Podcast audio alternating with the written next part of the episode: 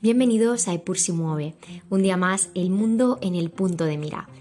En el episodio de hoy hablaremos de Puerto Rico, un territorio caribeño con una historia y un estatus político bastante peculiar. Puerto Rico es culturalmente tan latinoamericano como cualquier otro país de la región y sin embargo es un territorio de los Estados Unidos de América desde hace más de 120 años. La isla estuvo entre las últimas dependencias que mantuvo el Imperio español hasta finales del siglo XIX, cuando estalló la guerra hispano-estadounidense, lo que no solo dejó a España sin sus territorios de ultramar, sino que también consolidó la influencia de los Estados Unidos en el Caribe. El estatus político de Puerto Rico, como decíamos, es bastante peculiar. No es un país independiente, tampoco es una colonia estadounidense, pero tampoco es un estado de la Federación de los Estados Unidos. Es decir, es realmente un Estado libre asociado desde el año 1952. Ese estatus intermedio que también tienen las Islas Marianas del Norte en el Pacífico lo explicaremos un poquito más adelante en este episodio. Pero vamos a ver ahora cómo ha sido ese proceso histórico de Puerto Rico para que haya llegado a ser un Estado libre asociado. Nos remontamos ahora a finales del siglo XIX, cuando el imperio español ya se encontraba en decadencia. Tras haber sido el imperio con más territorios en América durante casi cuatro siglos, en el continente americano ya solo le quedaban Cuba y Puerto Rico. Al mismo tiempo, Estados Unidos emergía como una potencia mundial. En la isla de Puerto Rico se habían dado varias revueltas independentistas que se habían ido enfrentando al ejército español. En 1898, en la otra isla, en Cuba, se daba un conflicto interno bastante intenso. Y a Estados Unidos le preocupaba bastante que esta situación de inestabilidad dañara sus intereses en esta región. En febrero de 1898, el acorazado Maine se hundió en circunstancias extrañas en la bahía de La Habana.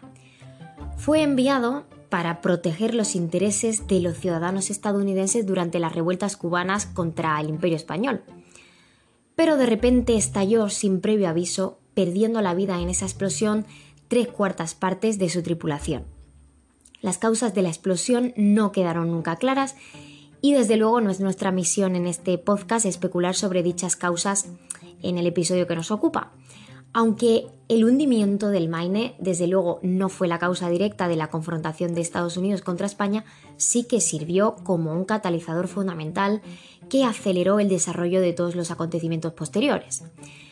Estados Unidos acabó declarando la guerra a España el 25 de abril de 1898, se implicó a favor de la independencia cubana y a la par llevó a su ejército a invadir Puerto Rico en julio de ese mismo año, cuando las fuerzas del general Miles entraron por la bahía Guánica al sur de Puerto Rico.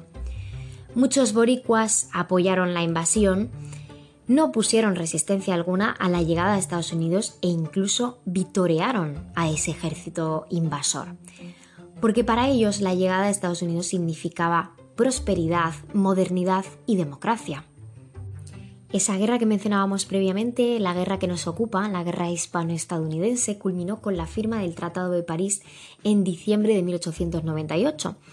Con el acuerdo, Madrid se comprometió a garantizar la independencia cubana, a vender el archipiélago de Filipinas por 20 millones de dólares al gobierno estadounidense y a cederle Puerto Rico y la isla de Guam. Puerto Rico, aunque no era ni mucho menos el principal objetivo de los estadounidenses, era clave para su estrategia militar por la construcción del Canal de Panamá. Ese verdadero atractivo de Puerto Rico entonces era su posición geográfica tan estratégica. Tras la invasión estadounidense, el territorio boricua tuvo por varios años gobiernos militares nombrados directamente por los Estados Unidos.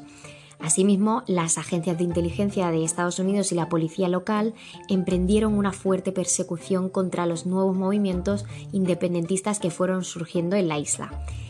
Tras esos gobiernos militares, en 1940, la ley de nacionalidad le otorgó la ciudadanía estadounidense a todos los nacidos en Puerto Rico, aunque previamente otra ley les había concedido este derecho a la mayoría de ellos. Luego, en 1952, Estados Unidos autorizaba a los puertorriqueños a redactar su propia constitución, pero con poderes limitados. También les permitió tener un gobierno local que actualmente pues perdura, ¿no? Este sistema es el que denominábamos previamente Estado Libre Asociado, Con él pueden administrar algunos asuntos internos, elegir a un gobernador, tener un poder legislativo y establecer un sistema judicial. No obstante, el control de sus fronteras, sus relaciones internacionales y su defensa son responsabilidad de Washington. Los puertorriqueños, si residen en la isla, no pueden votar en las elecciones presidenciales y su representante ante el Congreso de los Estados Unidos tampoco tiene voto. En años recientes, el debate sobre su estatus político ha tomado bastante auge, tanto en Puerto Rico como dentro del Congreso de los Estados Unidos. Directamente relacionado con el punto que comentábamos previamente, en 1967 se celebró el primer referéndum donde se ratificó el apoyo de Puerto Rico a seguir manteniendo ese estatus de Estado libre asociado con el 60% de los votantes que, apoyaban esa opción. Sin embargo, otra de las opciones, la de ser un Estado dentro de los Estados Unidos, ha ido ganando apoyos en las consultas de 1993 y también en las de 1998, hasta convertirse en la opción mayoritaria en 2012. Volvió a serlo también en la consulta de 2017, recibiendo un apoyo del 97% de los votantes, que es absolutamente mm, pues mayoritario, ¿no? Aunque el hecho de que solo participase el 22% de la población en este referéndum pues puso en duda la legitimidad del resultado. Por el contrario, sí que es cierto que la opción de la independencia de, para convertirse en un país totalmente independiente pues siempre ha obtenido menos del 6% de los apoyos. En, la última ocasión, la que comentábamos de 2017, la poca atención que recibió Puerto Rico por parte del gobierno estadounidense en, el problema del huracán María que devastó parte de la isla fue pues un detonante fundamental para abrir debate y eh, convocar ese referéndum. Nuevamente, hace poco tiempo, en el año 2020, se celebraba otro referéndum donde los resultados y la situación ha sido muy parecida a la de 2017, muy baja participación y una gran mayoría votando a favor de ser un Estado dentro de los Estados Unidos, como un estatus probable para el futuro.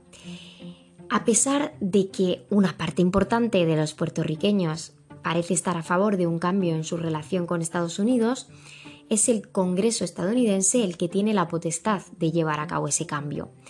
En los últimos años, el gobierno puertorriqueño ha presentado varias medidas ante la Cámara de Representantes estadounidense, tanto para realizar una consulta vinculante sobre la estadidad como para incorporar a Puerto Rico a la federación como un Estado más. Sin embargo, las cinco consultas que el gobierno estadounidense ha permitido celebrar en la isla nunca han sido vinculantes ni han supuesto ningún cambio en el estatus. Eran todas las consultas que mencionábamos previamente. Entre los puertorriqueños hay división y debate, como vemos, sobre cuál debería ser el futuro político de la isla, pero por supuesto se siguen sintiendo muy orgullosos, eso sí, de su particular identidad cultural y de su pueblo. Eso ha sido todo por hoy. Nos vemos la próxima semana con este y muchos más temas interesantes para tratar. Por supuesto, estamos siempre abiertos a nuevas sugerencias de ideas y capítulos que os interesaría que hiciésemos desde Pulsi Mueve. Muchas gracias.